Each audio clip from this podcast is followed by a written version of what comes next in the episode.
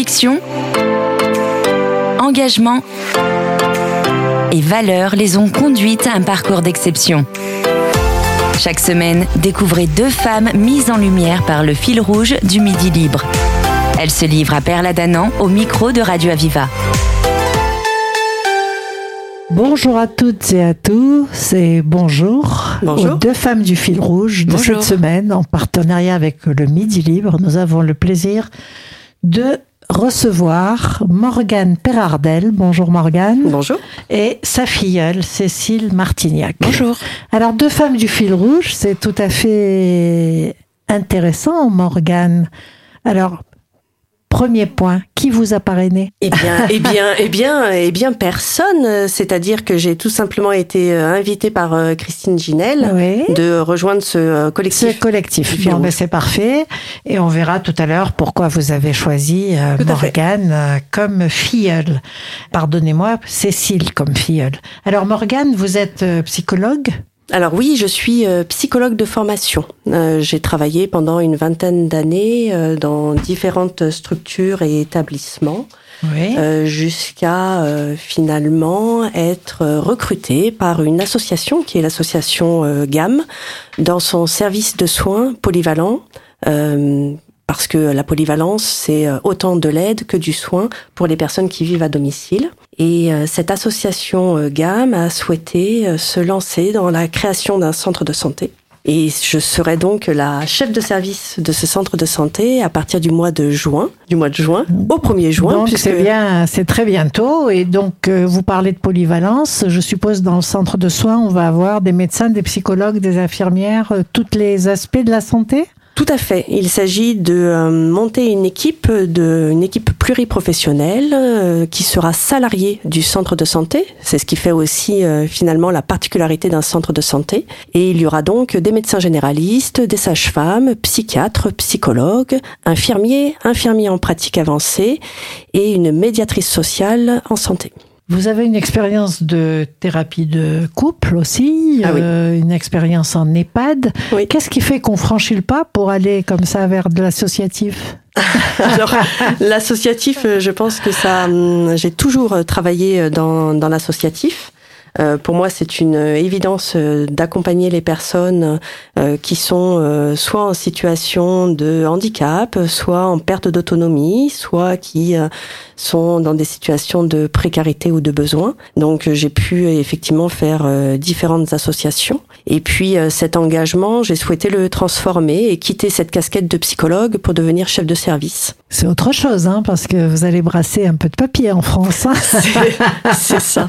Alors je souhaite, euh, je souhaiterais davantage sur euh, de la coordination, sur de la création, La qualité sur- de soins, je suppose. Oui, tout à fait. Et puis euh, pouvoir être force de proposition pour pouvoir mener des actions de prévention et de promotion en santé, parce que c'est ce que l'on attend aussi d'un centre de santé. Bien sûr, le côté prévention, euh, éducation à la santé, euh, vous pensez euh, pouvoir l'associer justement pour les gens qui, qui arrivent dans le centre de soins? Tout à fait. C'est Il une. va s'appeler comment d'ailleurs le Alors il s'appellera euh, Gamme Santé, puisque Gamme nous avons Santé. euh, souhaité effectivement combiner euh, le nom de l'association, qui Oui. est Gamme, avec l'idée du centre de santé. Cette éducation, elle va se présenter quand vous avez un patient ou alors il va y avoir des conférences sur l'éducation à la santé? C'est vrai que nous avons euh, nous avons la chance de pouvoir euh, nous installer euh, dans un nouvel espace hein, que nous avons euh, totalement créé avec euh, des, des cabinets médicaux pour cette partie consultation et soins primaires, mais nous avons pu aussi développer d'autres espaces comme un espace d'accueil qui se voudra justement convivial, chaleureux pour pouvoir informer, orienter, conseiller les patients. Et, et une grande salle aussi polyvalente avec une cuisine totalement équipée pour pouvoir animer des actions de prévention, faire de l'éducation thérapeutique du patient, euh, animer en fait euh, des ateliers collectifs. avec des travaux pratiques, des ateliers. Tout à fait. Carrément. Alors, on- vous évoquiez euh, hors antenne de l'hébergement d'urgence. Euh, il va y avoir un hébergement d'urgence là Alors non, effectivement, l'hébergement d'urgence concerne un des quatre pôles de l'association GAMS. Mais qui est séparé du pôle santé. Tout à fait. Ça, hein tout à fait. Vraiment qu'on précise ça pour nos auditeurs. Et oui, il y a il y a effectivement quatre pôles d'activité et c'est vrai que euh, GAM en fait s'engage dans l'accompagnement des personnes qui qui sont dans le besoin et nous pensons que la création de ce centre de santé va permettre cette convergence et cette synergie entre les pôles dits plutôt social et le médico-social.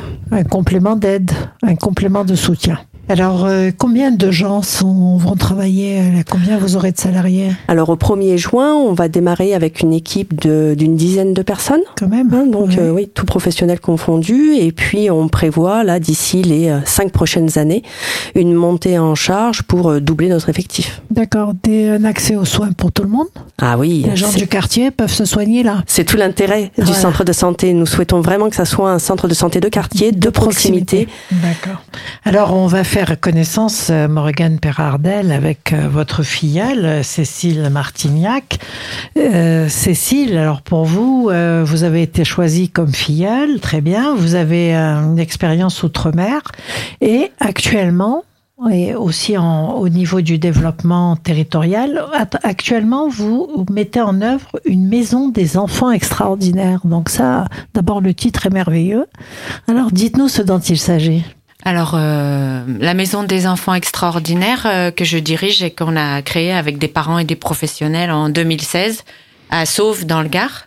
Euh, L'idée de l'enfant extraordinaire, ça, hum, ça veut parler euh, d'enfants qui sont confrontés à ce qu'on appelle aujourd'hui des troubles du neurodéveloppement, et ça va de façon concrète euh, concerner euh, des troubles autistiques, des troubles 10. Donc, on entend beaucoup parler des enfants avec des, des difficultés de lecture, oui. de calcul etc., dont dyslexie, dyscalculie, ouais. dysgraphie, etc. Et puis on a une montée en puissance importante euh, pour des raisons qu'on pourra réévoquer plus tard sur les questions d'hyperactivité et de ouais. troubles de l'attention.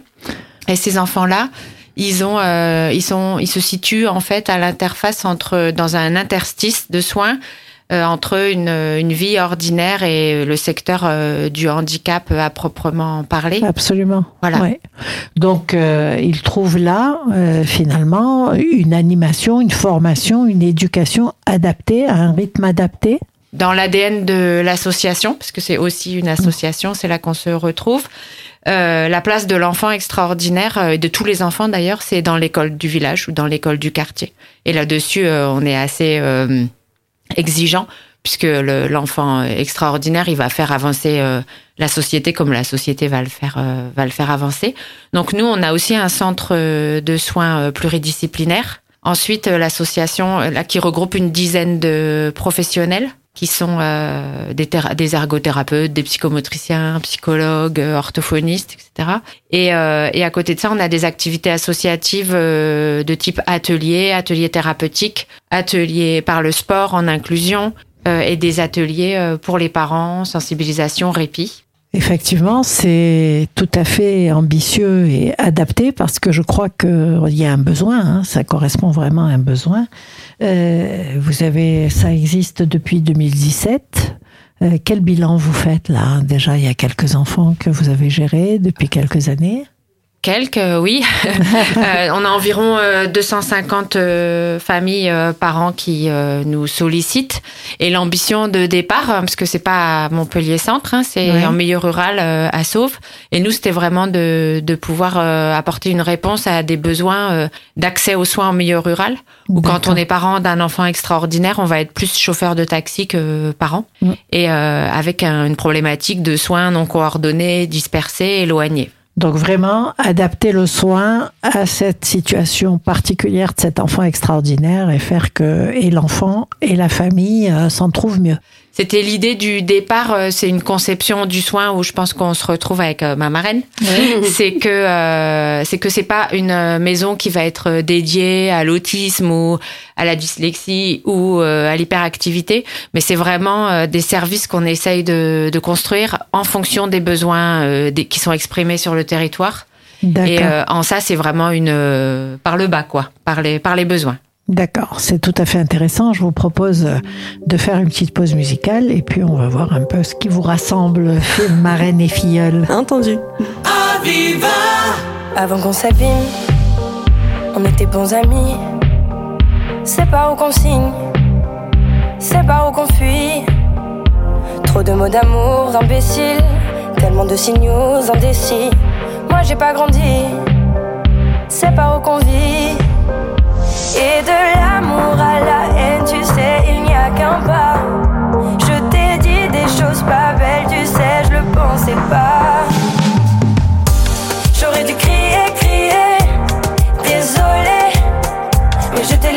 Tes valises. Tu ne t'es pas retourné.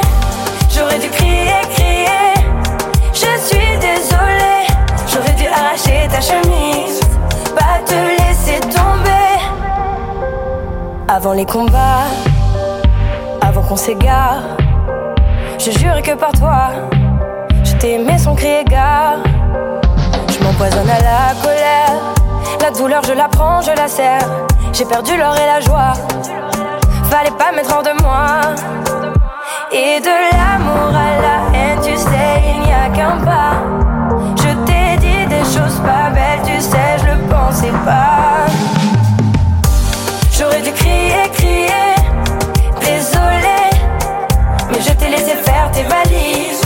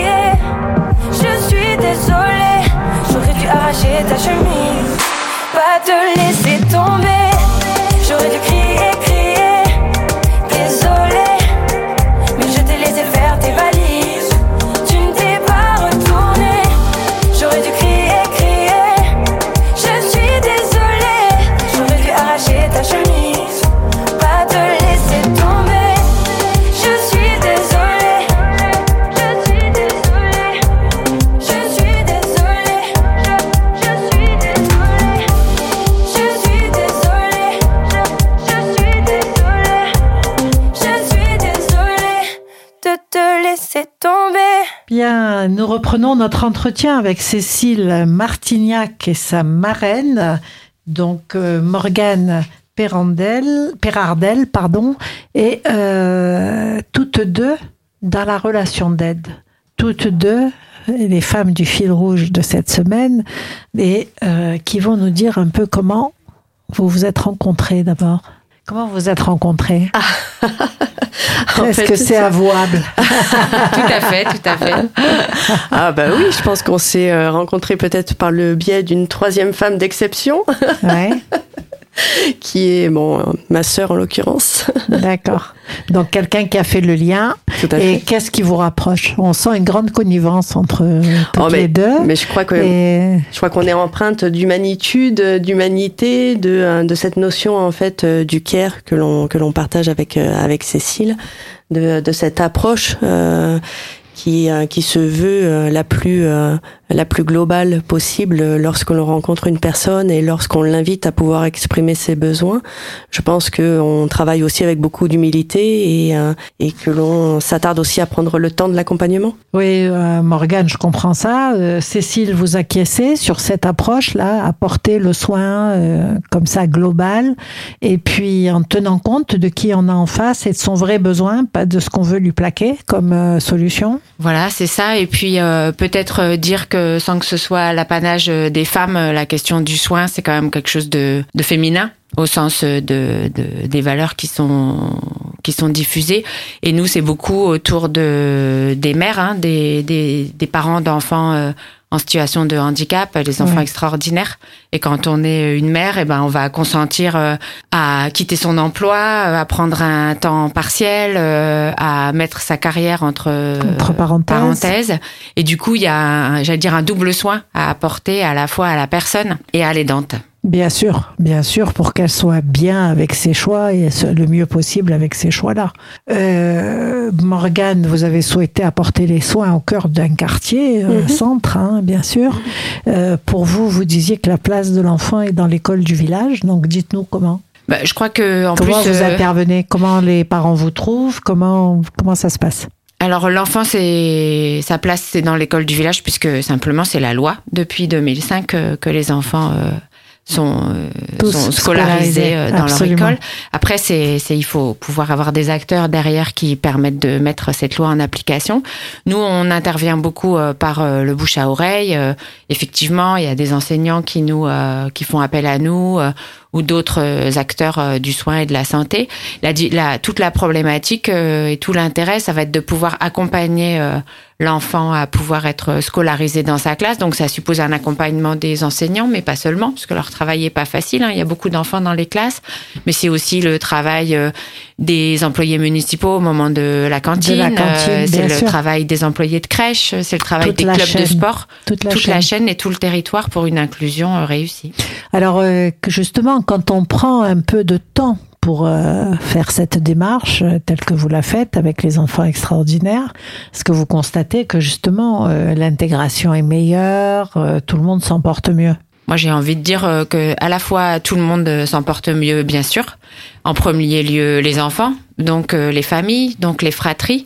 Et puis euh, même euh, pour euh, nos décideurs politiques, je dirais que le portefeuille de la collectivité s'en porte mieux, puisque on sait qu'un décrochage scolaire, ça coûte très cher. Très cher. ouais. Donc si on peut euh, prévenir en amont euh, euh, l'exclusion de ces enfants-là quand ils seront euh, grands ou devenus adultes, euh, bah, ça sera euh, des économies pour tout le monde. Et puis autant de vies réussies, euh, justement un peu plus harmonieuses. Voilà. Hein, Voilà.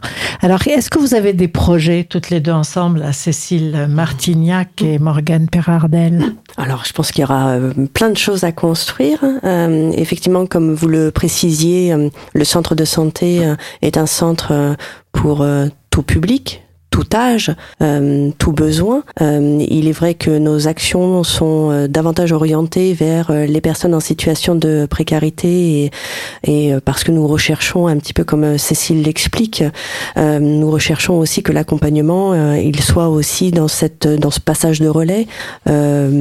Euh, quelles que soient les dimensions, euh, c'est-à-dire euh, euh, pour euh, un adulte du travail, euh, que ça soit du logement, que ce soit effectivement euh, de, euh, de la vie euh, collective. Euh, moi, je fais le rapprochement un petit peu avec ce que Cécile a pu dire, dans la mesure où euh, euh, le soin, euh, quand on est en difficulté, c'est pas une priorité. Euh, tu parlais de la, de la maman qui met beaucoup de choses de côté. Euh, elle met probablement aussi sa santé de côté. Oui, de côté. Et, euh, et c'est pour ça que cette approche, euh, elle se veut euh, holistique, elle Ouais. se veut euh, systémique. Et, euh, et je pense que euh, on pourrait euh, effectivement de construire de belles choses et de beaux projets, euh, tant effectivement euh, à la ville qu'à la campagne. Alors euh, c'est magnifique parce qu'on voit cette, euh, ce souhait hein, d'apporter euh, Mhm. ce dont l'autre a besoin. Euh, ça veut dire que c'est quand même du sur-mesure, c'est pas très évident. Comment vous y arrivez? Alors euh, Cécile, Bah, le sur-mesure, euh, nous, on- la, la chance d'une association, c'est que souvent elle a des adhérents qui sont aussi euh, ses usagers et que guider euh, l'action ou la stratégie euh, d'une association par les besoins de ses usagers et de ses adhérents, c'est c'est bien. Donc nous, c'est comme ça qu'on pilote euh, les actions, c'est de suivre avec les parents euh, si on est toujours dans les clous. Et je pense en particulier par rapport à ce que tu disais, euh, Morgane, je pense en particulier aujourd'hui, il y a des choses importantes sur les questions de nutrition. Bien sûr. Alors, ce qu'on appelle, nous, la nutrition chez l'enfant, il y a les questions d'alimentation, de nutrition, puisque ça, il y a eu beaucoup de choses qui ont été faites, euh, notamment pendant le confinement, on a vu les effets euh, très compliqués d'une mauvaise nutrition, et aussi tout ce qu'on va donner à manger à l'enfant euh, par les yeux, par la peau, Ouais, et notamment ouais, l'exposition aux écrans, Ouais. etc. Et ça, on voit que il y a beaucoup à faire là-dessus, et c'est pas une question de milieu rural ou de milieu Mm. urbain, et qu'il y a toute une éducation. Euh, il y a toute une éducation et des actions à entreprendre euh, sur ces sur ces aspects-là. Sur euh, la bonne façon d'utiliser ces moyens technologiques notamment, et puis aussi la bonne façon d'appréhender sa qualité de vie et sa santé. Et ça, pour ça, vous faites des sensibilisations aussi euh, directement, euh, Cécile? Oui, nous on travaille sur la sensibilisation de l'impact de la nutrition et de la micronutrition. hein. On sait Ouais. que La plupart euh, des enfants euh, avec des troubles des apprentissages euh, vont connaître des, des, des, carences dans certains nutriments, dans certaines euh, vitamines, par rapport à la qualité d'alimentation qu'ils peuvent euh, recevoir. Et du coup, nous, on essaye de travailler là-dessus. Ça demande un travail aussi avec les cantines scolaires, avec. euh, Bien sûr, il faut que tout le monde s'adapte euh, finalement à ce besoin-là. Euh, Il y a un impact financier aussi qui doit être pris en compte. Alors nous, c'est toute la difficulté, euh, c'est que les soins aujourd'hui, euh, il y a une partie des soins pour les enfants qui sont pas euh, remboursés par l'assurance maladie. hein. Je pense en particulier à la psychomotricité, La à l'ergothérapie, à la psychologie. Il y a des choses qui bougent, mais il y a encore un reste à charge qui est important. Et euh, nous, on, on mène un plaidoyer pour que les soins soient accessibles. Mais aujourd'hui, euh, clairement, le niveau de revenu euh, et le niveau socio-économique des familles va être déterminant dans l'avenir de l'enfant. C'est terrible hein, de- d'entendre ça parce que c'est d'une injustice absolue. Et euh, donc vous vous faites aussi porte-parole auprès des députés, etc., pour les sensibiliser? Comment ça se passe? Nous, on participe à toutes les consultations, les livres blancs, les, Voilà. les sensibilisations. Et puis, on, est, on est en train de participer à une, un projet pilote pour faire d'autres maisons des enfants extraordinaires euh, en France. ailleurs Oui. Et notamment une autre dans le Gard aussi à, à Vauvert. Et, euh, et en menant ce plaidoyer, en étant euh, nombreux, on espère pouvoir contribuer à notre niveau. Hein. Oui, euh, c'est ça. C'est important, mais c'est important parce que vous apportez euh, finalement l'expérience du terrain et des besoins du terrain. Et donc pour vous, Morgane Perardel, euh, dans ce centre GAMS Santé, est-ce que tout est conventionné? Comment ça se passe aussi Alors, par rapport euh, à l'aspect financier, l'accès financier à ces soins? Oui, oui, effectivement, nous, euh, nous recherchons ces, euh, ces, ces conventions pour euh, faciliter hein, le parcours en santé des Bien sûr. personnes. Le centre de santé pratiquera le tiers payant intégral. hein. Notre intention, justement, c'est de faciliter hein, l'accès aux soins et de pouvoir euh, diversifier l'offre de soins. Ouais. C'est la raison pour laquelle, euh, pour euh, reprendre euh, votre question euh, initiale, elle se fera par euh, finalement euh, ce travail de médiation, euh, de médiation euh, en santé pour euh, pouvoir guider la personne vers un accompagnement euh, plus personnalisé, individualisé, mais aussi de pouvoir l'inscrire dans des ateliers collectifs euh, autour de la prévention. Alors ça peut être la nutrition, comme ça peut Bien être sur d'autres Le- Thématique. L'éducation euh, physique, ça peut être... Oui, euh, complètement, au regard et selon les âges de la vie. Bien sûr. À titre d'exemple, donc nous sommes en train de euh, signer une convention et euh, nous souhaitons être référencés auprès de la CPAM pour euh, ce projet qui s'intitule Retrouve ton cap, qui permet aux enfants qui sont en situation de euh, surpoids de pouvoir être voilà. Oui. par un dispositif euh, d'une équipe pluridisciplinaire avec un bilan euh, d'une diététicienne, un suivi euh, diète ou psychologue et une orientation vers de l'activité physique. Donc c'est pareil, remettre un peu les gens dans les clous, je Et dirais surtout- le plus possible, Et surtout les accompagner. et les accompagner euh, pour qu'ils y arrivent, qu'ils arrivent à se prendre en main et à gérer leur santé correctement. Oui. Ça n'est pas très simple, mais c'est important d'avoir des moyens de prendre conscience et d'être aidé. Oui, je crois qu'il faut avoir des moyens aussi pour cette mise en relation, pour ce contact. Écoutez, euh, je trouve que vous avez là un très beau projet, en tous les cas euh, utile. Euh, c'est vrai aussi que si vous avez des espaces conviviaux, le côté de socialisation va Mm. être important. Oui. Euh, merci euh, Cécile Martignac et merci à votre marraine Morgane Perardel. Vous êtes toutes les deux les femmes du fil rouge cette semaine. Dans un partenariat avec Midi Libre, on vous a découvert dans les colonnes du Midi Libre à l'antenne de Radio Aviva et votre podcast pourra être réécouté sur notre site. Merci pour ces beaux projets que vous développez toutes les deux dans le milieu associatif. Vous venez de découvrir deux femmes du fil rouge du Midi Libre. Elles ont partagé avec vous leur parcours d'exception.